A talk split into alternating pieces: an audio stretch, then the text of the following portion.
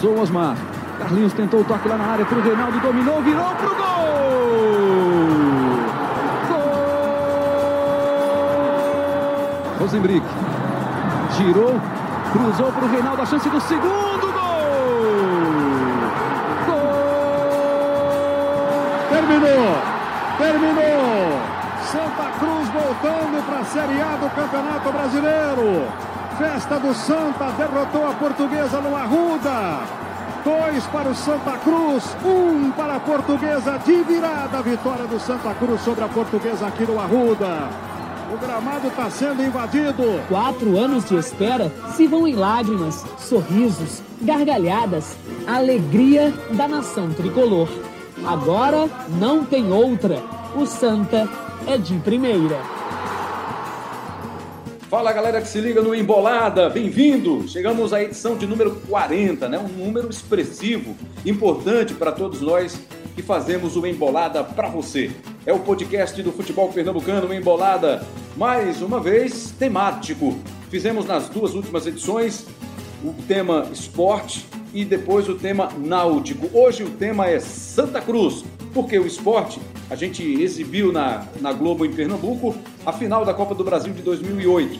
Na semana passada, mais recente, nós tivemos o Náutico conquistando o acesso para a Série A em 2006. E tivemos também, vamos ter, neste caso, no fim de semana da gravação deste episódio, o jogo do Santa Cruz contra a Portuguesa, Série B 2005. O Santa foi vice-campeão da Série B e garantiu ali o acesso para a primeira divisão em 2006, a primeira divisão do Campeonato Brasileiro. Para participar do programa, Cabral Neto, nosso comentarista, parceiro aqui do Embolada, Vamos ter Daniel Santana, jornalista, produtor, coordenador da nossa equipe, e também Rodrigo Raposo, narrador, apresentador, vai estar com a gente também participando desta edição. Na tecnologia, Elias Roma Neto. Vamos então passar pelo ano de 2005 na história do Santa. O Santa foi campeão pernambucano, chegou à terceira fase da Copa do Brasil e foi vice-campeão da Série B, garantindo, como disse, esta vaga na primeira divisão no ano seguinte. Cabral Neto, tudo bem com você? Vamos falar do Santa desse ano que foi muito bom para os tricolores e culminou com o acesso à primeira divisão. Olá, Cabral. Fala, Rembra. Um abraço para todo mundo. Vamos viajar no tempo aí, vamos para 2005. Relembrar um jogo que foi muito emocionante, viu, Rembra? Muito emocionante mesmo. Tudo podia acontecer em qualquer momento, né? chances desperdiçadas, bolas na trave, grandes defesas do, dos goleiros, três gols, enfim um jogo realmente muito emocionante que a gente vai reviver agora no nosso podcast. Rodrigo Raposo está de volta, participando mais uma vez com a gente do Bem Bolada. Na época, Rodrigo ainda não era de TV, trabalhava em rádio, mas acompanhou, viu de perto aquele ano do Santa Cruz, especialmente esse acesso contra a Portuguesa. Tudo bem, Rodrigo? Fala, Rembra. Tudo bem? Um abraço para você, para todo mundo que está aqui acompanhando a gente, todos os amigos que estão aqui nessa edição do Embolada. Trabalhava na rádio na época, né? E comecei em 2002 no rádio, estava no meu começo ainda e, como o Cabral falou, foi um jogo muito emocionante, né? Especialmente ali naquela parte final que a gente vai detalhar também, quando todo mundo ficou no campo comemorando, ninguém sabia se era campeão, se não era, mas foi um jogo que me traz muitas lembranças assim também por alguns jogadores, né, em especial, que a gente terminou pegando uma amizade durante muito tempo, que cobriu o Santa. Então era um grupo muito legal do Santa Cruz, um grupo bem unido, e foi um jogo bacana, Rembrandt. Daniel Santana fez mais uma grande pesquisa para alimentar o nosso papo, a nossa discussão, trazer elementos importantes para a transmissão do fim de semana na Globo. Daniel, o que mais te chamou a atenção nessa pesquisa que você fez, nesse levantamento da temporada do Santa em 2005 para chegar à última rodada e garantir essa volta à primeira divisão, esse acesso tão sonhado pelos tricolores. Daniel, bem-vindo mais uma vez ao Embolada.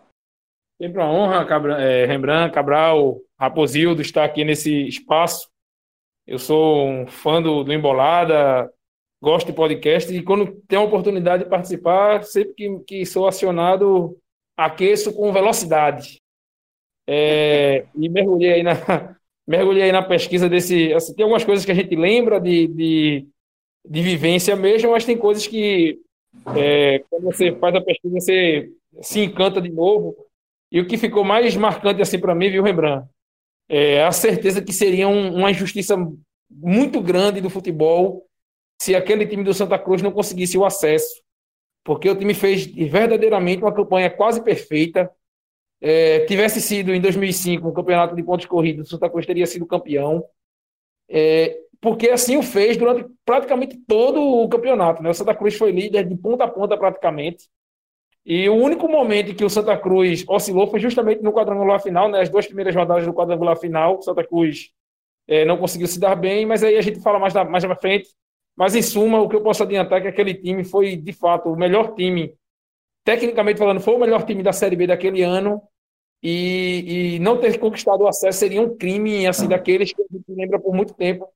Que bom que a gente vai lembrar de um, de um momento, de um, de um grande feito. Poderia ter sido mais ainda, mas acho que o Santa Cruz foi sim um, é, esse foi sim um grande time do Santa Cruz, talvez o grande, o, maior, o melhor time dos últimos 20 anos da, da do Arruda.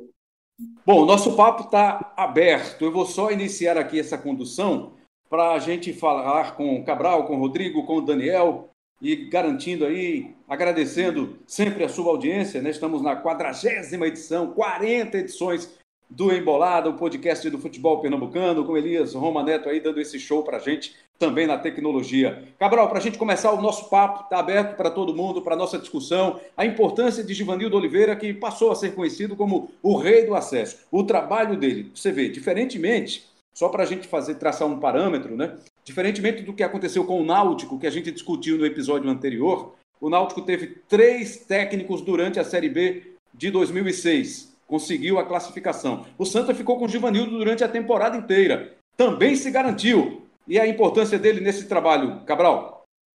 Total, Rembrandt, total. A importância dele é, é, é impressionante, né? É impossível não falar desse Santa Cruz de 2005 sem falar do Givanildo. E acho, inclusive, que você escolhe um primeiro tempo, um primeiro tema é, importantíssimo. Né? Acho que o pontapé inicial tinha que ser com ele mesmo. Né? O cara que é o rei do acesso, um monte de título na carreira e que fez um trabalho muito bom, né? muito bom naquela, naquele Santa Cruz né? de 2005. É, montando praticamente o time, é, treinando. É, naquela, naquela época eu também cobria, é, era repórter também de rádio, assim como o Rodrigo, a gente cobriu o Santa Cruz junto durante vários meses e acompanhava ali diariamente. O trabalho do Giovanildo sempre foi um trabalho muito simples, né? É até repetitivo o trabalho dele, ele faz muito coletivo, por exemplo. É, mas é um cara que aposta muito nisso, né? Nessa simplicidade e ao mesmo tempo na repetição. Né? Então você sabia quase que de qual salteado qual era o time do Santa. Ele fazia pouquíssimas mexidas na equipe, só quando era necessário mesmo é, mudar, ou quando algum jogador caía muito de rendimento, ou quando um jogador é, começava a crescer e, e demonstrar capacidade nos treinamentos aí ele acabava fazendo alguma mudança, mas era muito difícil isso acontecer, né? Você não via o time, você não vê o time do Givanildo mudar três, quatro, cinco peças de um jogo para o outro. Dificilmente o Givanildo escala uma equipe de acordo com o adversário. Ele até faz algumas mudanças táticas, algumas questões, uma preocupação aqui e ali, né? Se vai fazer um jogo complicado fora de casa, até pode escolher colocar um volante mais de marcação ao invés de um meia mais criativo, mas faz essas mudanças é, muito pequenas. O trabalho dele foi tão, tão bem feito naquela época que o Givanildo no outro ano ele começa a temporada, né, vai, renova o contrato com o Santa, mas tem uma grande proposta do Atlético Paranaense. Né, o Atlético que havia sido campeão brasileiro quatro anos atrás, né, um clube que estava se reestruturando para se tornar aquilo que ele é hoje. Né, então ele teve uma proposta financeira muito boa de um clube que estava né, fortalecido financeiramente falando. É, então, assim, foi um, um, um trabalho realmente é, muito bem feito, muito bem conduzido por ele. É, e era um cara muito res, respeitado pelos atletas. Né? Todos os jogadores quando, que, que fizeram parte de 2005, quando falam dessa temporada, lembram a importância do Givanil. Uma coisa curiosa em relação ao Giva é que, como você citou, é o rei do acesso, mas esse acesso do Santa foi muito especial porque foi o primeiro dele, né, pelo um clube aqui de Pernambuco, e especialmente por ele ter feito sucesso também como jogador no Santa Cruz, né, na época que jogava. E, da minha experiência desse lado que o Cabral citou, na época da rádio, que a gente acompanhou muito, né, inclusive juntos, né, como o Cabral disse, ele por uma rádio ou por outra a gente cobria o Santa Cruz, a gente via que o Giva era um cara que tinha um time totalmente na mão. Assim, é um cara que sabe muito bem fazer o time e, acima de tudo, é, ganhar os jogadores, ganhar um time, formar um grupo. Era um Isso detalhe pra... que eu ia te perguntar, Rodrigo, era a questão mesmo do ambiente. O Cabral citou esse respeito que os jogadores tinham pelo, pelo Givanildo. Imagina então que o ambiente era muito bom, né? era o melhor possível. Né? Muito bom. O Givanildo sempre foi, né? Você, você conhece muito bem, né, Rebra? Aquele cara mais fechado, né? Mais carrancudo, não gosta de dar entrevista, nunca gostou. É, dificilmente a gente via Givanildo Oliveira sorrindo, né? Até hoje é assim. Mas é, com os jogadores era outra coisa, né? Isso era com a imprensa, isso era para fora, né, do vestiário, mas lá dentro do vestiário ele ganhava todo mundo. É, daquele grupo ali, eu terminei me tornando muito amigo do Andrade, do Neto, é, do zagueiro Roberto também. E os caras me falavam da forma dele trabalhar, que era impressionante. Cabral citou a repetição, e não era um técnico que trabalhava, né, fazia um treino tático, um treino técnico, um treino físico, não, era praticamente todo dia coletivo, coletivo, coletivo, mas assim, era impressionante a influência que ele tinha sobre os jogadores e o respeito que os jogadores tinham por ele. Muito impressionante isso. E isso ficou marcado para mim também, porque ele fez um grupo muito bom no Santa Cruz, que tinha jogadores de destaque, outros nem tanto, mas que conseguiu fazer um, uma coesão muito grande ali dos jogadores, que levou esse time a, a ser vice-campeão como citou o Daniel Santana no começo, se fosse pontos corridos, né, teria levado o título da Série B. A gente lembra, né, Daniel, que esse ano foi o último ano nesse formato, com quadrangular na final, na rodada final, para se conhecer os dois times que conquistariam o acesso. Já no ano seguinte nós tivemos o quadrangular, foi 2005 e o último foi 2006, né? Não, 2006 e... já foi em pontos corridos. Já foi de pontos corridos, exatamente. Então foi esse último ano em que tivemos nesse quadrangular final Portuguesa, Santa, Náutico e Grêmio. E aí, em 2006, já tivemos o primeiro ano do campeonato com pontos corridos. Então, nesse formato aí, ele conseguiu fazer com que esse time evoluísse, chegasse até com uma certa instabilidade, como você lembrou, no finzinho, é, na rodada final, no quadrangular final, mas o time estava consistente, ganhou uma consistência na sequência do Campeonato Brasileiro, Daniel. É, então, eu ia falar de outro traço aí, dois traços de Givanildo, né? Vocês já falaram aí da questão da, da simplicidade tática dele e, e dele é, ter o grupo na mão, Rembrandt. E esse fato dele ter o grupo na mão, uma parte passa pelo fato dele comprar as brigas do elenco, né? Em todos os clubes por onde ele passa, tem, é, sempre foi assim, e em 2005 não era diferente. Qualquer usa com a diretoria, prazo de salário, Givanildo dá a cara para bater e, e, não à toa ele sempre conquista os elencos por onde passa. E outra, outro traço da, da personalidade de Givanildo, né, do jeito de trabalhar, é a insistência, é a, a teimosia, né? Depende muito, depende muito do, do, nível de humor do torcedor no momento. E em especial, Rembrandt, nesse, nesse quadrangular final, ele demonstrou essa, essa insistência dele com o Reinaldo, né? Que foi um jogador que ele trouxe do América Mineiro. Givanildo tinha trabalhado com. Conheceu, né, Reinaldo no América Mineiro, foi onde ele se, se tornou profissional. Ele veio para o Santa Cruz no comecinho da Série B, encaixou no time, mas no quadrangular final ele não tinha feito nenhum gol. E no último jogo em casa do Santa, antes do, do jogo da Portuguesa, que foi, aliás, é, o, no, o segundo jogo do Santa Cruz é, no quadrangular final, e o primeiro no Arruda nesse quadrangular final foi contra o Grêmio, só empatou em 1 a 1 mas Reinaldo perdeu um pênalti e a torcida queria a cabeça dele. O outro jogo, o segundo jogo de Reinaldo no Arruda, no quadrangular final, foi contra o Náutico. Estava muito mal em campo. Givanildo tirou Reinaldo, colocou o Paulinho, o Santa Cruz fez o gol na sequência. Então, assim, nesse último jogo, havia uma pressão da torcida para que Reinaldo saísse do time. Givanildo bancou e o resto é história. Hora de saber a opinião dos jogadores a respeito do técnico Givanildo Oliveira. Acabamos de falar dele aqui, fazer uma análise do trabalho dele, da seriedade, da briga que ele compra para os jogadores. Ele defende o grupo de jogadores dele na briga, na disputa junto à diretoria, em questão de salário, em questão de premiação e tudo isso. Para Reinaldo e para Rosenbrick, dois jogadores que foram muito importantes. O Daniel destacava agora o Reinaldo, né, a insistência do Givanildo com o Reinaldo que no final acabou fazendo os dois gols, os gols que garantiram a vitória e a volta do Santa à primeira divisão na partida contra o time da Portuguesa, e Rosenbrick, pernambucano que deixou uma memória muito afetiva, muito legal para a torcida do Santa Cruz nesta temporada de 2005. Vamos ouvir então Reinaldo e Rosenbrick. É, era uma equipe muito acertada, era uma equipe muito unida, mas graças ao, ao, ao nosso grande maestro, né, que era o Givanildo, era um cara espetacular, um cara conhecedor, muito inteligente e um paizão para todos. Ele tratava todo mundo de forma igual. Não existia titular ou reserva corredor, existia sim um grupo. Eu acho que esse grande mérito daquela equipe, ter aquela performance durante aquele ano, passa-se pelas mãos de Givanildo Oliveira, um gigante para mim, acho que é o grande mestre. Givanildo foi tudo para nós todos. Givanildo foi um pai, Givanildo foi um irmão, Givanildo foi um amigo. Era um cara, era não, é um cara que tem o nosso respeito no futebol e como pessoa. Muitas pessoas achavam que Givanildo era um cara ignorante com nós, era. Givanildo cobrava nós, cobrava, mas ele dava liberdade para todos nós falar, em dar um, uma opinião no jogo. É, professor, eu me sinto melhor jogando aqui do que ali onde o senhor quer. Então, Givanildo foi tudo para nós. Para mim, particularmente, ele foi tudo. Foi um paizão para mim, porque ele me ensinou muita coisa. Ele me ensinou muita coisa. Ele me ensinou a ser, a ser um jogador completo. Tá entendendo? Então, ele para mim foi tudo.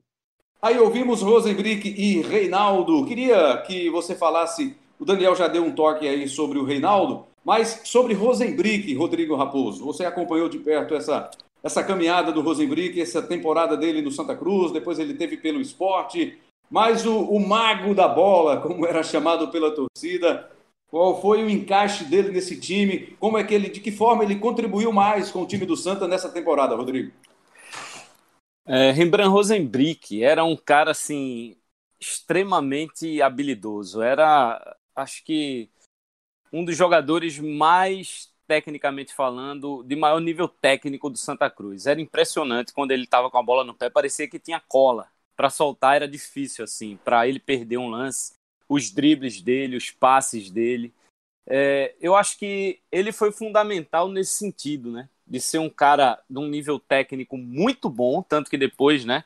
É, chegou aí para o Palmeiras, o Rosenbrick, numa, numa negociação uh, logo em 2006 eu vi Rosenbrick surgindo na época da rádio também, na Águia, lá de Garanhuns. Ele e Xavier jogavam né, no time da Águia, que marcou bastante aqui no futebol pernambucano. É, e para mim o Rosenbrick era o melhor jogador tecnicamente falando daquele time. Em nível técnico, de dribles, de passe, era um meia mesmo, fazia essa função muito bem feita pelo Santa Cruz, o Rembrandt. Outro cara muito importante aí, além do Reinaldo, além do Rick, a gente vai ter que falar dele de novo, né? Do cara que se auto-intitula o rei de Pernambuco, Carlinhos Bala Cabral Neto. Pois é, Rembrandt, pois é. E o Bala gostava de jogo decisivo, né? Ele sempre crescia, é... teve bola na trave dele, o passe do primeiro gol foi dele, né? Não foi bem um passe, né? Foi um chute que a bola acabou sobrando pro Reinaldo, mas foi jogada dele no caso. Então, um jogador realmente fundamental, né? Não só por essa por esse fato, né? Essa, a forma que ele jogava a decisão, mas por toda a campanha, né? O Daniel falou agora há pouco aí, a campanha do Santa Cruz foi muito boa, o time perdia muito pouco, né? Perdeu pouquíssimos jogos, era um time fortíssimo e o Carlinhos Bala era protagonista disso tudo. Né? Era o cara que fazia gol, era o cara que armava jogadas, era o cara da, do contra-ataque, era o cara também de abrir defesa com drible. Então, veja, só que rapidamente eu citei quatro é, virtudes que ele possuía que destravavam o jogo não é? A velocidade, o drible, a habilidade para armar jogadas e também a letalidade, né, de fazer o gol, né? Um jogador que costumava fazer gols também. Então, um jogador desse se torna é, fundamental se estiver bem fisicamente, se torna fundamental em qualquer equipe. Ele se tornava fundamental, né? No melhor da fase dele, né? Enquanto ele tinha fôlego para isso, ele foi fundamental nos clubes por onde passou. Tanto que depois é, foi para o Cruzeiro, né? O cara foi jogar no Cruzeiro, não é à toa que o cara vai é, jogar no Cruzeiro. Chegou lá, inclusive, com uma grande mídia em cima dele. É verdade que a passagem dele não foi é, tão boa quanto se imaginava, mas o fato dele ter merecido ir para o Cruzeiro e chegado no Cruzeiro, com toda a repercussão que ele chegou, é, sem dúvida nenhuma que, que atesta é, o bom trabalho que ele realizou no Santa. A gente vai falar também um pouco sobre a campanha do Santa no levantamento, a pesquisa feita por ele, pelo Daniel Santana, um início empatando com o Paulista em 2 a 2 Depois o Santa venceu fora de casa o Ceará, ganhou da Portuguesa em casa, isso ainda na primeira fase. Venceu o time do Náutico por 3 a 1 venceu Marília 3 a 1 3 a 2 no Gama, empatou com o Esporte. Então, uma campanha consistente. Ganhou do Bahia lá em Salvador 4 a 2 ganhou do São Raimundo e aí foi fazendo a campanha, né? Empatando, ganhando, perdendo pouco, vencendo o Criciúma fora de casa, duelando contra o CRB e ganhando também o jogo. Perdeu do Grêmio a primeira partida fora de casa, ganhou do Vitória da Bahia, ganhou do Ituano, empatou com o Ituano, depois venceu o Santo André fora de casa. Aí veio o quadrangular semifinal, importante destacar. Vitória sobre o Havaí por 3 a 1 3 a 0 em cima do Santo André, derrota Grêmio, foi mais uma derrota para o Grêmio. Vitória depois no jogo da volta, 1 a 0 o Grêmio, 1 a 1 com o time do Santo André, 5 a 1 no Havaí. E ainda teve uma goleada sofrida para a Portuguesa por 4 a 1 depois empate com o Grêmio, e aí já entrando no quadrangular final decisivo, né? Com Grêmio, com Portuguesa, com Náutico. Vitória, duas vitórias contra o Náutico, fizeram grande diferença essas duas vitórias contra o Náutico no quadrangular final também, né, Daniel? Fizeram, Rembrandt, e fizeram porque o Santa Cruz, como eu falei, é, era o grande favorito ao acesso no, no começo do, do quadrangular final. O Santa Cruz foi líder da primeira fase, seis pontos à frente do segundo. É, foi líder da segunda, do primeiro quadrangular semifinal, um ponto à frente do Grêmio. Fez 13, veja, o Santa Cruz fez 13 pontos de 18 possíveis. Então, o time parecia que estava destinado mesmo ao, a atropelar os adversários, mas começou muito mal, sendo derrotado pela Portuguesa e depois empatou em casa com o Grêmio. Então, os jogos contra o Náutico foram talvez as primeiras decisões que o Santa Cruz tinha. E, a, e, o primeiro deles foi fora de casa, né, nos aflitos. O Náutico, que não foi tão bem quanto o Santa Cruz, se classificou somente na última rodada. E mas no quadrangular final, semifinal do outro lado, o Náutico também foi campeão do seu grupo. Então, o Náutico vinha no melhor momento naquele momento, no, no quadrangular final, do que o Santa Cruz. O Náutico perdeu para o Grêmio na estreia, mas ganhou em casa de goleada para a Portuguesa e tinha chance em casa nos aflitos de derrotando o Santa Cruz, é, mergulhar o tricolor na, na ainda mais na, na, na, lanterna e assumir a liderança. Só que o Santa Cruz era um time muito forte e foi carrasco, viu, lembrando o Náutico naquele ano. O Santa Cruz, se salvo engano, ganhou todos os clássicos que fez contra o Náutico, no Pernambucano, na Copa, ganhou na primeira fase, né, no, no, no, brasileiro, ganhou depois nos aflitos no quadrangular final, ganhou no jogo da volta, e essas duas vitórias seguidas, é, uma nos aflitos e uma no Arruda em cima do Náutico, deu ao Santa Cruz a condição de de novo depender de si, e mesmo é, perdendo de novo né, para o Grêmio no, no, no quinto jogo desse quadrangular, ainda assim, na última rodada contra a Portuguesa, dependia apenas de uma vitória para voltar à elite do brasileiro. E foi o que acabou Agora, vale, Vale lembrar que foi um, um quadrangular final muito, muito equilibrado, assim. No Demais. final, na última rodada, os quatro times brigavam pelo acesso, né? Então qualquer Isso. dos quatro podia chegar à primeira divisão naquela última rodada, Cabral Neto. Isso, Rembrandt, exatamente. Inclusive, é, é, é, assim, a gente vai. Não quero dar spoiler do jogo, não, mas assim, o jogo ficou vivo o tempo inteiro justamente por causa disso, né? Porque estava 2 a 1 um, e assim, a portuguesa poderia não ameaçar mais o Santa, né, de, de ultrapassar o Santa, porque seria difícil virar o jogo e, e tal. Mas um gol da portuguesa poderia fazer com que Náutico e Grêmio subissem se o Náutico vencesse. Né? E no final do jogo, que teve momentos ali decisivos na partida, é, se o Santa Cruz tomasse um gol da portuguesa, o jogo, o jogo do Náutico com, com o Grêmio estava paralisado com um pênalti a favor do Náutico. Né? Então, se o Náutico fizesse o gol e o jogo do, do Santa terminasse empatado, o Santa Cruz ficaria fora e subiria o Náutico e Grêmio. Então, por isso o jogo foi muito nervoso e muito emocionante até o último instante. Né? Então, a partida realmente foi, foi muito bacana, bem é, bem característica mesmo daquele, daquele time do Santa. Aquela, esse jogo em que o Santa Cruz venceu a Portuguesa foi o 34 jogo consecutivo do time sem perder no Arruda.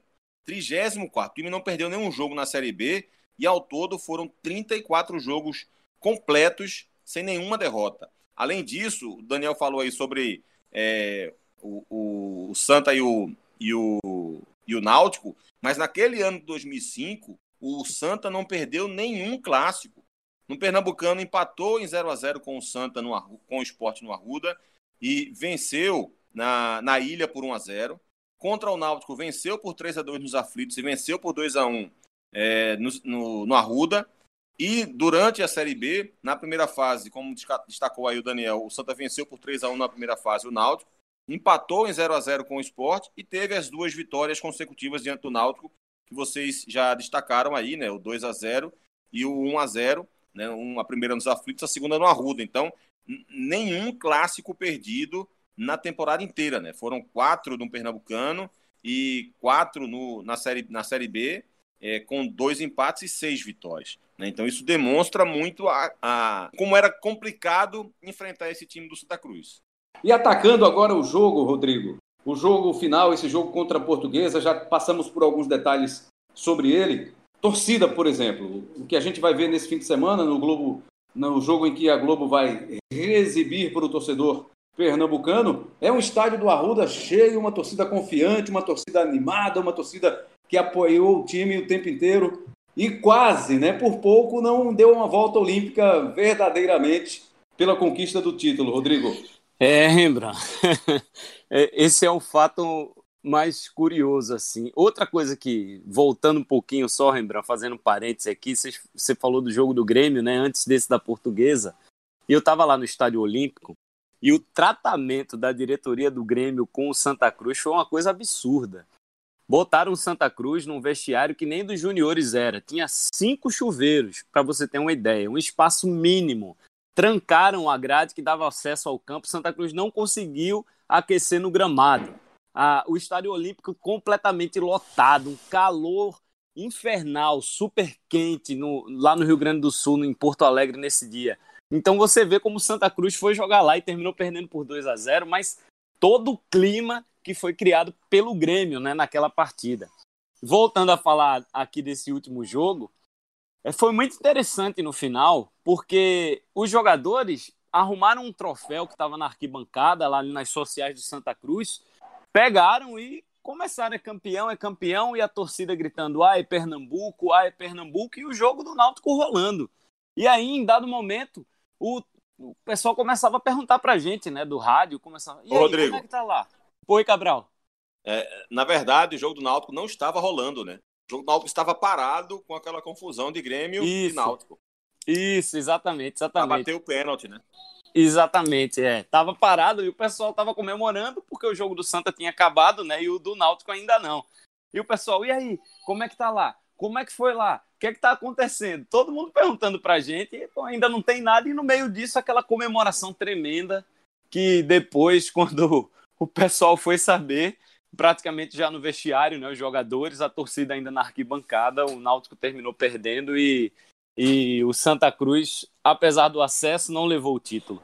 Atacando aí esse momento do jogo, né, o jogo final contra a Portuguesa, festa da torcida, Destaque aí de Rodrigo Raposo. E a gente falando do jogo mais uma vez, mais um detalhe sobre o Cabral. A situação no primeiro tempo ficou praticamente resolvida, né? Pelo menos com os números do jogo, com o resultado que era favorável ao time do Santa. Mas não foi fácil segurar a portuguesa, não. Teve chance no finzinho da partida que o goleiro do Santa salvou. Então não foi fácil, ah, resolveu a parada no primeiro tempo. Não teve isso, não. No segundo teve pressão, apesar de que o Santa também criou algumas oportunidades, Cabral Neto.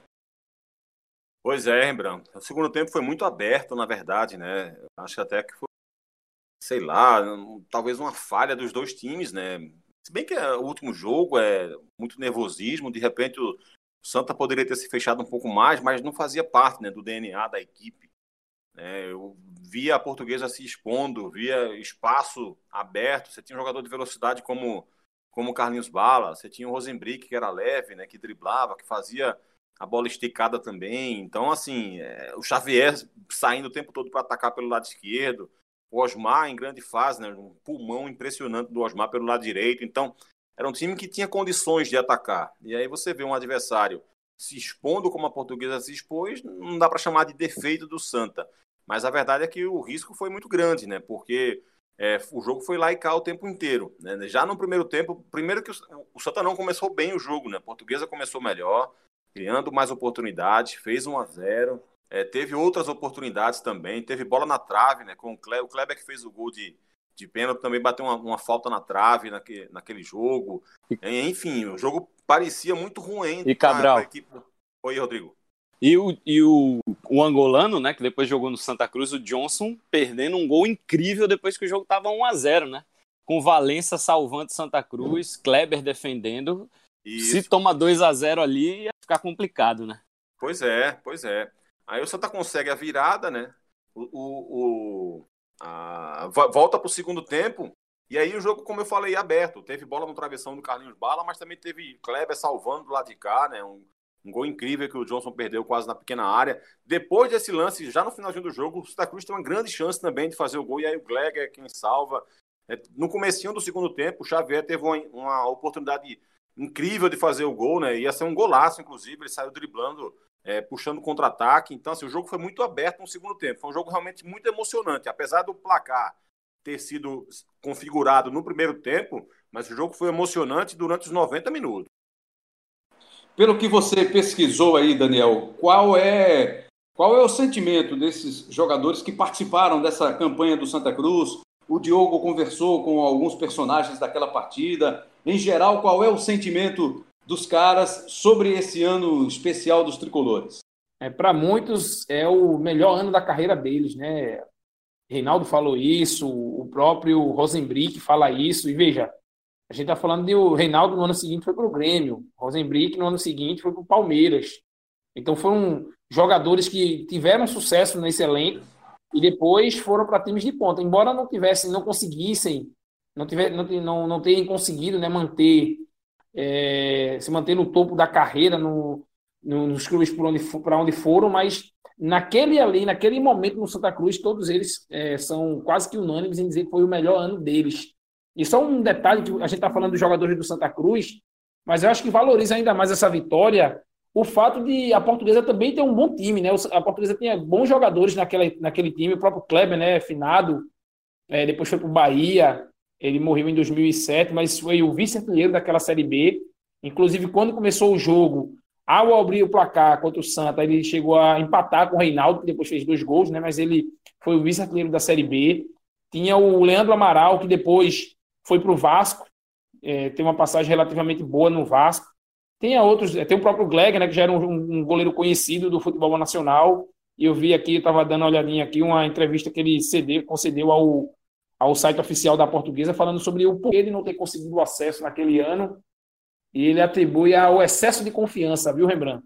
Cabral e Rodrigo, ele diz que, eh, na opinião dele, eles tinham mais time, a Portuguesa tinha mais time, mas o excesso de confiança pesou. Eu discordo, eu acho que o Santa era melhor que a Portuguesa, sim, mas ainda assim era um grande adversário. Como você falou, era um quadrangular final muito equilibrado e o Santa Cruz, mas o Santa Cruz era de fato o melhor time, oscilou, mas era de fato o melhor time jogando em casa é, não tinha para ninguém, né? Realmente o Arruda pulsando, ninguém aguentava a pressão, não. Raposo, Cabral Neto, Daniel Santana estão participando com a gente, fazendo esse episódio especial, 40 episódios do Embolada, o podcast do futebol pernambucano.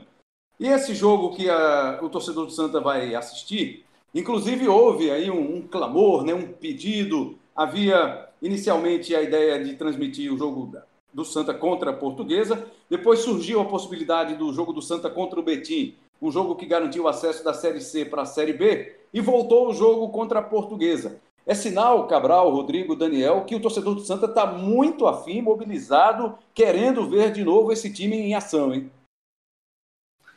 É, na, nas minhas redes sociais, Rembrandt, pelo que eu acompanho, grupos de WhatsApp, tudo isso, tem muita gente esperando esse jogo, é impressionante. A lembrança do jogo de gente que estava no campo, de gente que acompanhou, de gente que quer mostrar para os filhos, inclusive, que como o Cabral já citou, Daniel, você também, o time do Santa realmente era um time muito bom, né? E gente quer mostrar o jogo para os filhos, para verem esse time do Santa Cruz, que era um time que jogava muita bola mesmo. E a, a expectativa é muito grande, assim, né? Empolgação do torcedor de poder reviver esse momento de tanta alegria, de tanta emoção. Deve ser bem diferente, mas deve ter sua emoção e sua, e sua alegria também rever tudo isso, né? Essa conquista e principalmente, quem sabe, mostrar para um filho que não viu, você está levando ali para torcer para Santa Cruz, é um fator de convencimento determinante, hein, Rembrandt? Um, um, bom time, fala-se, começa por um bom goleiro. O Santa tinha esse bom goleiro, Cabral? Tinha sim, Rembrandt. É, o Kleber estava numa, numa, boa fase né, na, naquela temporada. É, é, outro jogador também né, que se destacou muito é, pelo Santa, o Daniel citou aí outros dois né, que saíram para equipes muito grandes do futebol brasileiro. Eu tinha falado já, falou do, do, do Rosenbrick e do Reinaldo, né, Palmeiras e, e Grêmio. Eu tinha citado a questão do, do Givanildo Oliveira, né, que, que também é, teve. Foi, foi contratado né, pelo, pelo Atlético Paranaense. É, o Carlinhos Bala, que foi para o Cruzeiro. É, então, assim, era um, um, time realmente recheado de, de bons valores. E mesmo que é, esse trabalho desses jogadores não tenha dado tanto certo nessas equipes que a gente citou, mas isso demonstra claramente como eles é, se destacaram no Santa, né, a ponto de merecer ser vistos, ser contratado, receber proposta de equipes como essas. E o, o, o Kleber, que tinha vindo do Atlético Paranaense, é um jogador sem chances no Atlético Paranaense, jogador formado na base do Atlético, e quando acabou o ano, o Atlético não, não, não aceitou ceder o Kleber para ninguém. Né? Segurou o Kleber lá durante toda a temporada. Ele fez a temporada inteira pelo Atlético, depois chegou a vir para o esporte, e aí retomou a carreira dele de outra forma, mas também se destacou a esse ponto. Né? E o Kleber realmente fez um, fez um grande ano. O Santa Cruz, na média, foi o time que tomou menos gols na temporada, né? foi o segundo melhor ataque da Série B, foi o, o, time que menos perdeu, exceto o Grêmio. O Grêmio perdeu seis, ele perdeu sete partidas. Então, assim, os números do Santa Cruz são muito bons e muito baseado também nesse aspecto, né? Porque eu acho que o Givanildo conseguiu explorar muito bem as peças que tinham. Acho que o reflexo disso foi o que o Daniel Santana já trouxe aí. Né? O Rosenblick dizer que foi o melhor ano da carreira dele, o Reinaldo dizer que foi o melhor ano da carreira dele. Tantos jogadores assim saírem daqui para clubes como Grêmio, como Palmeiras, como Cruzeiro. Justamente isso é reflexo de um bom trabalho feito pelo Givanildo, que eles, os jogadores, não conseguiram encaminhar depois sem o Givanildo. Né? Ia perguntar, é, a gente falou aí dos principais destaques mas o Santa Cruz tinha um time de coadjuvantes também muito bom, né? Assim, outros jogadores que estavam ali, que eram titulares na maioria das vezes, e que muitas vezes o torcedor nem lembra, mas, por exemplo, o Santa Cruz tinha na dupla de volante, uma dupla de volantes muito boa, com Neto e, e Júnior Maranhão. O Júnior Maranhão fez alguns gols de cabeça, Neto tinha um passe muito qualificado. Naquela época não era tão comum ainda no futebol brasileiro, ainda mais na Série B, você ter um segundo volante com boa saída de jogo, com, com quase meia, né, como era o Neto. Era o, na época o famoso volante moderno, e tinha uma, o Xavier, né, que cresceu de produção na reta final do, da Série B. Tinha o, tinha o Andrade, pô, como é que a gente pode falar do Andrade? O Andrade fez inúmeros gols de falta, inclusive é, nesse, nesse duelo aí contra o Náutico, nos aflitos, ele fez um golaço lá no meio da rua. Então foram jogadores que não tinham, não eram tão brilhantes talvez quanto, mas é, ainda falando do Andrade, né, que também chegou aí é, para o Vasco, depois jogou a Libertadores pelo esporte. Então, mais, um jogadores exemplo, que... mais um exemplo, né, Daniel? Desses jogadores e... que. É. Então, assim, não eram, não eram tão brilhantes quanto esses outros que a gente falou, né? Contra o Reinaldo. Não, não eram tão decisivos, talvez, porque não estavam ali na frente o tempo inteiro. Mas era um time de coadjuvantes, assim, também é muito bom. E, Daniel, você Sim. falou sobre o Andrade, né? Andrade chegou a, é, a jogar na jogar a Liga dos Campeões pelo Braga de Portugal, né? Passou muitos anos, muitas temporadas depois no Braga e como você citou aí a carreira dele, o sucesso dele veio justamente depois desse ano de Santa Cruz, depois desse 2005, que aí ele saiu do Santa, foi para Vasco, foi para o Braga de Portugal, passou quatro, cinco temporadas lá. Então, foi um cara que ia jogando de titular lá no time de Portugal, que na época era brigava ali para estar tá entre os três melhores, né? Brigava com o Sporting, com o Porto, com o Benfica. Claro que um pouco abaixo ali do Benfica e do Porto, mas era um time que, em relação a hoje, era muito mais competitivo na época, o time do Braga. E Andrade esteve lá e, e, esteve entre os titulares até do time do Braga em várias competições europeias, né? Você vê que muita gente que saiu daquele time do Santa de 2005 teve uma, uma, uma carreira, né? Teve uma valorização muito grande em relação ao feito naquele ano de 2005. Então aproveitar o, aproveitar o gancho aí de, de Rodrigo, de falar de Andrade e o, os outros jogadores que a gente já tinha citado, né? O próprio Valença continuou no ano seguinte do Santa Cruz para jogar a primeira divisão. E só concluindo, viu, é, Rembrandt, Cabral e Rodrigo, o time que jogou a Série A do ano seguinte, o Santa Cruz de 2006, era muito diferente desse time de 2005. E isso explica um pouco né, do insucesso do Santa na elite. É, eu, eu, eu, fico com essa curiosidade, né? Aquele, aquela história do efeito borboleta. Como é que teria sido esse time do Santa Cruz na primeira divisão? Porque eu não sei se vocês concordam, eu quero até lançar aí essa, essa mini enquete aqui dentro do, do Embolada, se esse foi para vocês o melhor Santa Cruz dos últimos 20 anos. Acho que a briga ali forte com o time de 2016, 2015, 2016. Mas não sei se pelo fator nostálgico ou se pelo mérito mesmo eu ficaria com esse time. Eu acho que esse time era muito encaixado e eu colocaria esse como o melhor Santa Cruz aí dos últimos 20 anos. O que, é que vocês acham? O melhor Santa Cruz dos últimos 20 anos é, é algo a ser bem analisado, né? Porque a gente teve um Santa Cruz disputando a Série A, apesar da queda recente. É, nós tivemos um Leonardo Moura, um Grafite, jogadores que depois foram para outros grandes clubes do futebol brasileiro. Será que dá para cravar que esse foi o melhor Santa Cruz dos últimos 20 anos? Apesar do fracasso, talvez esse tenha sido o que tenha conquistado sucesso, mas não ficou marcado por isso, né? Faltou, faltou sucesso. Mas tecnicamente, eu acredito que aquele Santa da Série A, Arthur Caíque, eram jogadores muito bons. E é um timaço também, não, Cabral, Rodrigo? Olha, lembra, é, eu acho que assim, eu acho que em termos de competitividade, é, esse time do Santa com o Grafite, com o Arthur, enfim, esse mais recente, eu acho que era, era melhor né, pensando em Série A.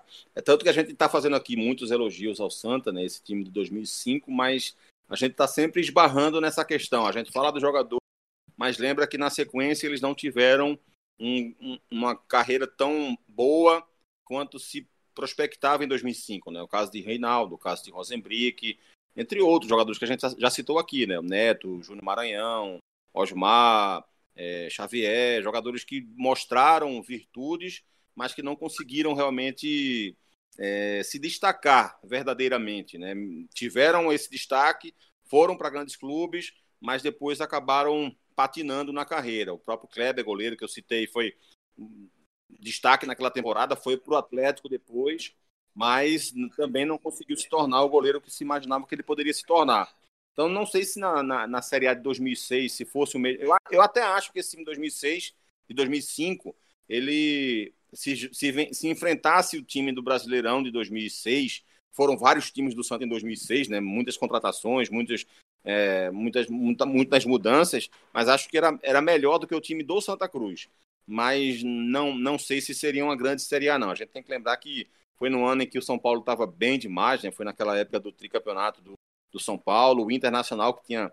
É, foi o 2006 foi o ano do título mundial, né? Do, do Inter. O Corinthians, que tinha sido campeão brasileiro em 2005, tinha Nilmar e Teves no ataque. Então o nível realmente era muito alto. Claro que a Série A não é feita só disso.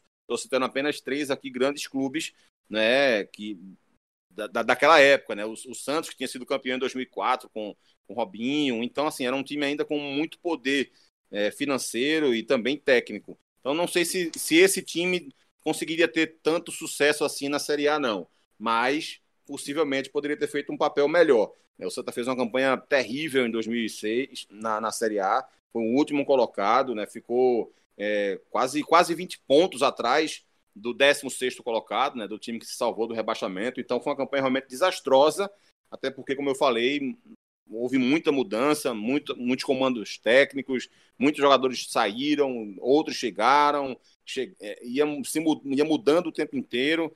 Então, acho que o planejamento acabou sendo muito mal feito em 2006. Como você vai se posicionar nessa polêmica lançada pelo Daniel Santana, hein, Raposo?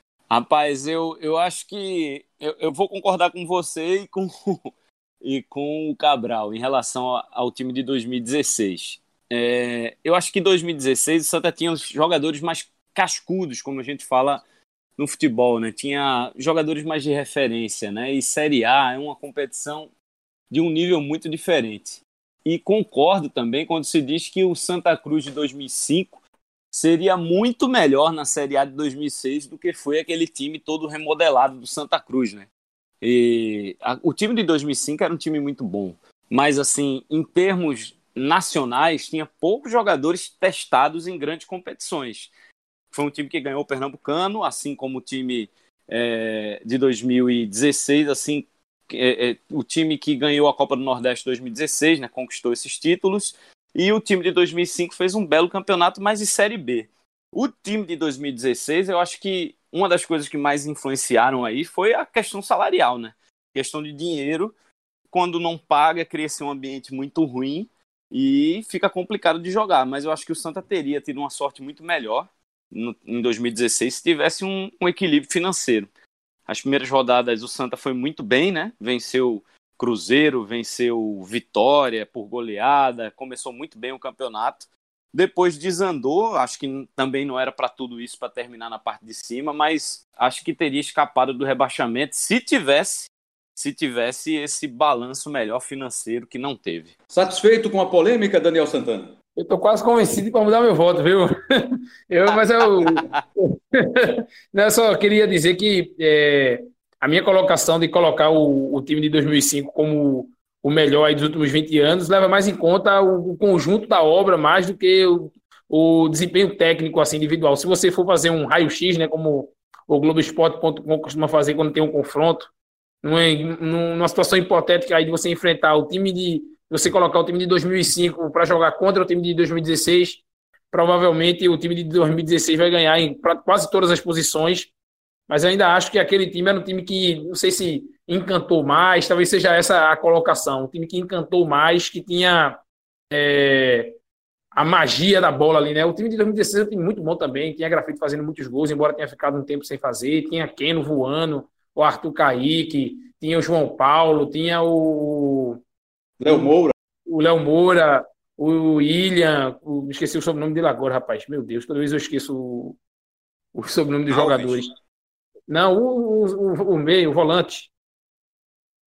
William Correia. William Correia. William Correia. Tem um time, era um time muito qualificado, certamente melhor tecnicamente do que o time de 2005, mas talvez por esse carinho aí, esse, essa memória afetiva, viu, é, Rembrandt, Cabral e, e Rodrigo, eu tenha dado esse meu voto polêmico para movimentar a discussão e a gente discutir sobre esses times, principalmente sobre esse time de 2005 que tem essa memória aí do, do torcedor e tem uma desvantagem para assim, tem uma vantagem de, de, de, ter essa, essa, esse apoio nas redes sociais, de querer ver esse jogo, porque esse time de 2016 é muito recente na memória de todo mundo, todo mundo que acompanha futebol hoje, que entende futebol hoje, viu esse time jogar, ao passo que uma boa geração aí, né, quem tem seus 17, 15, 20 anos, não lembra desse time do Santa Cruz, que de fato era um time muito arrumado, muito equilibrado, é muito equilibrado defensivamente, mas também que sabia jogar bola.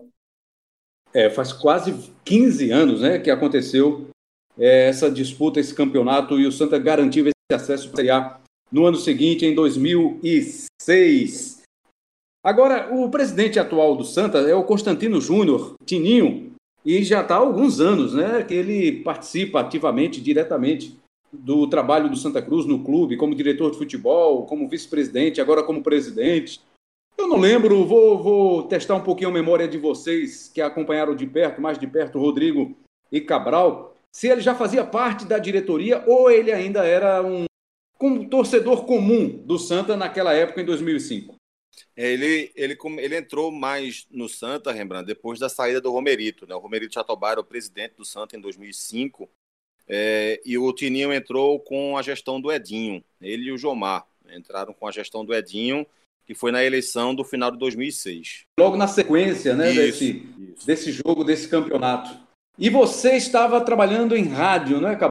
Você falou também no nosso isso. início, como aconteceu em 2008, como aconteceu em 2006. Em 2005 você já estava lá, hein, meu irmão?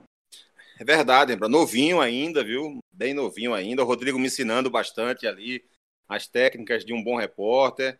É, tava Cabra na, faz mais de Cabral. em 2005 eu estava começando na equipe de Ralph e de Roberto. Né? É, trabalhei quatro, quase quatro anos com Ralph e Roberto, só que foram quatro anos em rádios diferentes. Né? Porque quando eu cheguei para a equipe de Ralph e Roberto, é, foi para trabalhar na Rádio Clube, aí passei três meses lá. Depois a gente foi para a Estação SAT, onde a gente passou mais de um ano lá, um ano e pouco, que foi onde eu fiz esse jogo. Né? Aliás, onde eu cobria o Santa nessa época, eu não estava nesse jogo especificamente, eu estava no jogo do Náutico contra o Grêmio, não estava né, no Arruda nesse dia, é, mas cobri o Santa durante boa parte de 2005 pela Rádio Estação SAT e depois fui para a CBN junto com a equipe também de Ralph e de Roberto. É, então estava tava no, no, no, rádio realmente, cobria o Santa, como a gente já falou aqui, eu e o Rodrigo, a gente cobriu o Santa Cruz durante muito tempo, né? Nessa temporada, também em 2006, né, Rodrigo? Fizemos algumas viagens também em 2006, cobrindo o clube também, o Rodrigo numa rádio, em outra estava é, fazendo cobertura ali diariamente da, do Santa e também dos outros clubes de Pernambuco. E Daniel Santana? Já existia era... Pokémon? Já existia, jogava com muita frequência, viu, Cabral? Mais do que hoje, inclusive. Em 2005 eu era estudante. Eu lembro de ter feito um trabalho de faculdade no Arruda, no jogo do. No jogo, não esse do contra a Portuguesa, no jogo anterior, no clássico, contra o Náutico, que era um trabalho para saber uma pesquisa de opinião sobre programas esportivos, algo nessa direção aí. Então, esse campeonato de 2005 eu acompanhei muito perto, como todo mundo, né, que tava, que gosta de futebol, que viveu futebol naquela época, foi um campeonato muito marcante para Pernambuco, por conta desse timaço do Santa Cruz, por conta também do Náutico, que estava no quadrangular final. É... Então, eu vi de perto algumas vezes esse time do Santa Cruz jogar, era um time excelente. E, e é isso. É, é, ainda não estava trabalhando né, na, na no ofício de, de jornalista, mas já estava me encaminhando para esse caminho. Só para deixar claro, eu não lembro de ter sido entrevistado por você nessa pesquisa que você disse ter feito lá no estádio do Arruda no Clássico. Eu também e quero não, saber se, se Rodrigo e Cabral foram pesquisados por ele, eu foram entrevistados. Não, acho que essa pesquisa eu que ele fez foi fake, hein? É. A pesquisa era com torcedores, era para saber a, a, a, percepção dos torcedores sobre os, os, programas esportivos, era alguma coisa nessa direção. Tá bom, tá bom, tá bom. O álibi já está garantido, não tenha, não tenha dúvida disso. É, no meu caso, eu já narrava na eu transmiti esse jogo na Globo para São Paulo. É, o jogo da rede foi o jogo Náutico e Grêmio, que o Rogério Correia narrou aqui com o Sérgio Noronha comentando, e eu com o Zé do Carmo, na época o Zé do Carmo era o nosso comentarista na TV, nós transmitimos o jogo para São Paulo porque havia o interesse da portuguesa lá para o estado de São Paulo. E Rogério fez o Náutico e Grêmio. Mas foi assim, terminou o jogo, todo mundo naquela expectativa, eu também passei por isso lá na cabine. Terminou o jogo primeiro, né, o jogo do Arruda, o jogo entre Santa Cruz e, e Portuguesa, e por causa da confusão que rolava no Estádio dos Aflitos, eu fiquei com o Zé do Carmo na cabine, esperando ah, que a situação se resolvesse no Estádio dos Aflitos, né? Para que a gente também pudesse deixar o estádio do Arruda e tal. E aí ninguém saía, né? O torcedor do Santa ficou lá esperando. Foi essa curiosidade que o Rodrigo destacou no começo. E aí, aquela impaciência do, do torcedor, os jogadores do Santa pegaram um troféu, surgiu esse troféu aí que o Rodrigo lembrou, e eles foram dar a volta olímpica porque tinha confusão e tinha um pênalti para o Náutico bater. Era o Náutico vencer e aí o Santa seria o campeão da Série B, o Náutico seria o vice, e os dois times pernambucanos garantiriam a volta à primeira divisão. E qual foi a reação do torcedor? Você lembra da reação do torcedor do Santa depois que a situação foi resolvida nos aflitos, Rodrigo? Rembrandt, eu, eu me lembro, não me lembro tanto, porque nesse momento que os jogadores desceram, é, não estava oficializado ainda, né? Que o Santa Cruz é. campeão. E eu, quando estava cobrindo o clube, fui também junto, né? Lá para baixo para pegar as entrevistas dos jogadores. Mas quando eu deixei o campo, o campo estava numa festa tremenda, numa euforia tremenda. É... então eu imagino que tenha sido algo muito decepcionante, né? Eu me lembro de ter entrevistado o Carlinhos Bala no vestiário e assim, a expressão do Carlinhos, é, quando passou por mim, ali tinha uma área, né, lá dentro do vestiário do Santo, uma área separada onde ficavam os jornalistas. E aí ele passou e não tinha na expressão dele nada de felicidade. Impressionante. Mesmo com acesso, com volta à Série A, tudo isso. Eu até falei, Carlinhos, você nem parece que, pela, pelo teu rosto aí, tua expressão, nem parece que vocês subiram, nem parece que vocês estão na Série A de novo. E aí ele falou um bocado, reclamou do Náutico, desabafou, mas foi uma coisa muito frustrante, né? Imagine, dar uma volta olímpica e depois saber que não foi campeão. Mas o importante mesmo, né, Cabral, foi aquele ano, para aquela geração, para aquele time, para aqueles torcedores que viviam aquele, aquele momento, o título já era a volta à primeira divisão. Né? O Santa estava precisando daquilo também naquele momento, era um momento difícil para o clube, e o time conseguiu esse retorno tão bom, tão importante, e lembrado, que vai ser lembrado mais uma vez agora no fim de semana na reexibição da Globo, Cabral. Pois é, Rembrandt, é claro que é, fica um pouco de frustração, né? Você ter, digamos assim, é, criar a expectativa do título ali por 5, 10, 15 minutos, sei lá quanto tempo, e ele não vir.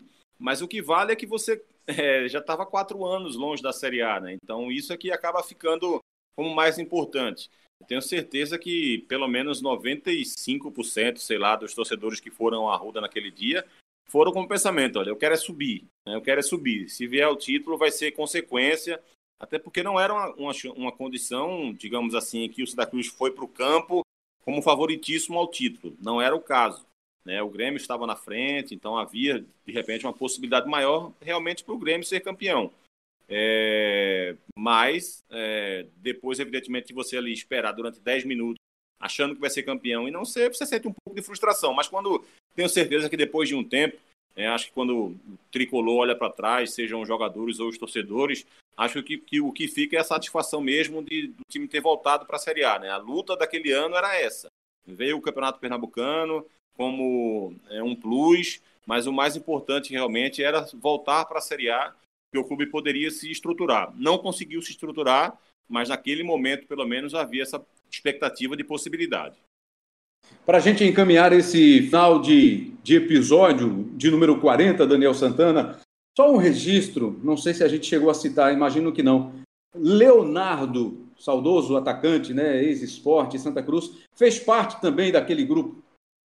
Fez parte, e fez gols também naquela campanha, Rembrandt. Ele era peça recorrente no time, era quase um décimo segundo, décimo terceiro jogador, ele entrava com muita frequência, entrou inclusive é, no último jogo contra a Portuguesa, é, entrou nos jogos anteriores também daquele quadrangular. Era um jogador muito querido, inclusive eu tive falando com o Xavier, ele falou, ele citou nominalmente né, o Carlinhos Bala, o Reinaldo, o Rosenbrick e o Leonardo. Era um cara que ele disse que, que teve a honra de trabalhar junto, que era um, um, um jogador ímpar, né, um jogador de, de rara técnica, mas também uma figura muito querida por todos no elenco.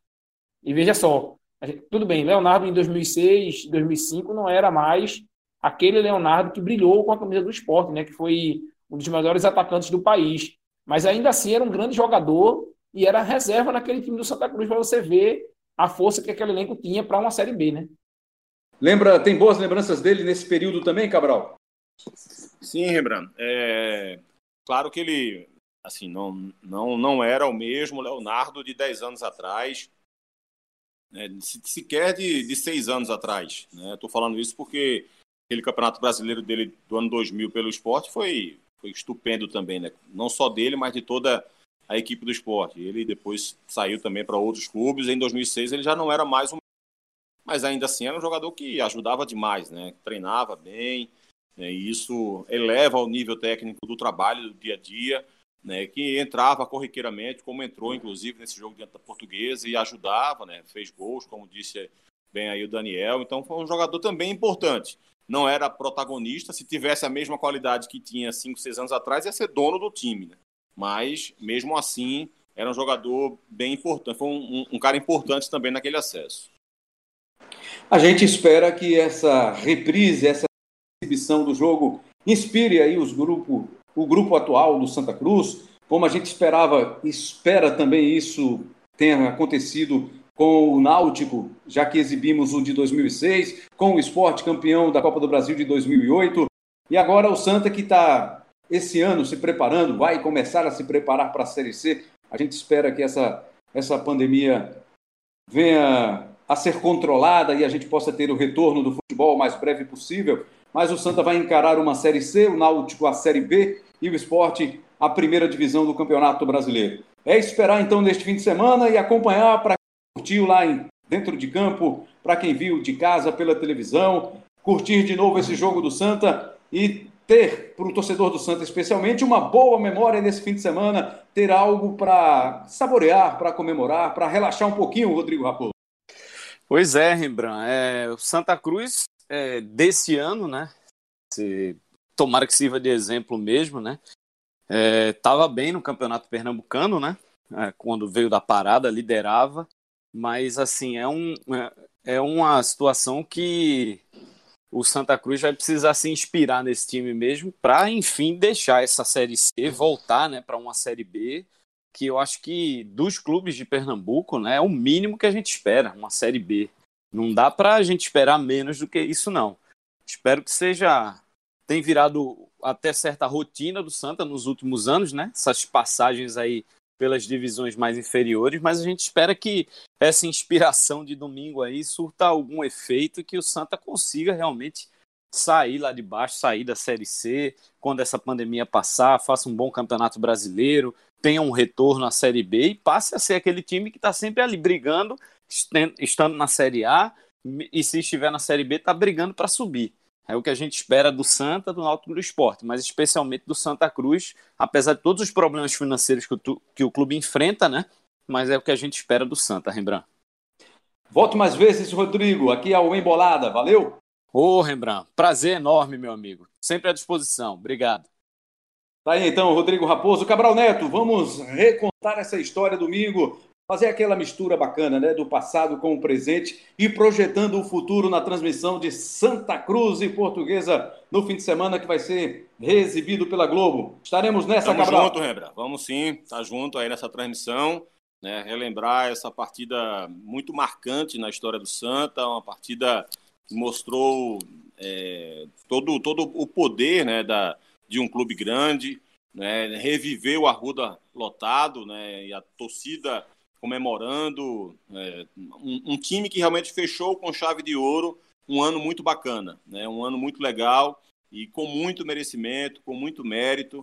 É, foi um time projetado para isso. O trabalho do Givanilton não merecia ser fechado de outra forma se não fosse assim, né, subindo para a Série A, com vários destaques individuais, com destaque coletivo também. E é, aquele mesmo aviso que eu dei no podcast semana passada para a torcida Alvirrubra, vou dar agora também, né? Um pequeno spoiler do que a gente vai comentar, mostrar um pouco das diferenças táticas também do futebol de 2005 para 2020. Parece pouco tempo, mas muita coisa mudou, viu, Rembra? Um abraço para você, um abraço para todo mundo. Tá combinado então, Cabral. Daniel Santana, você que contribui sempre com o nosso podcast, com o Embolada o podcast do futebol pernambucano. Mais uma vez agradecendo aí pelas suas contribuições e estaremos juntos numa próxima, muito em breve, Daniel. Obrigado. Valeu, Rembrandt, valeu a todo mundo. E estarei junto na transmissão dos bastidores, né? Como é de sempre no meu ofício. É, esse jogo, além de, além de ser um jogo emocionante, é um jogo interessante, viu? Do ponto de vista até técnico. Eu tenho a impressão que o pessoal que nos acompanha vai curtir sim. Maravilha, tá combinado então, o convite feito. Espero que você tenha curtido aí o nosso papo, essa lembrança da campanha da temporada do Santa em 2005, que terminou com a conquista de uma vaga na primeira divisão no ano seguinte para os tricolores do Arruda. No fim de semana, então, gravamos esse episódio, número 40, o episódio do Embolada. No fim de semana desta gravação, vamos ter Santa Cruz e Portuguesa na tela da Globo para a gente curtir junto, juntos, juntos sempre. Valeu, Elias Romaneto na tecnologia, Lucas Fittipaldo, nosso CEO. E para você, um grande abraço. Obrigado pela sua audiência. Conte sempre com a gente. Estaremos juntos numa próxima. Um abraço a todos. Aqui o Embolada, o podcast do futebol de Pernambuco. É fácil, é só você acessar pelo seu aplicativo de podcast. Está lá no globesport.com.br podcasts e no globesport.com.br os caminhos para você nos ouvir. Valeu, galera. Até a próxima.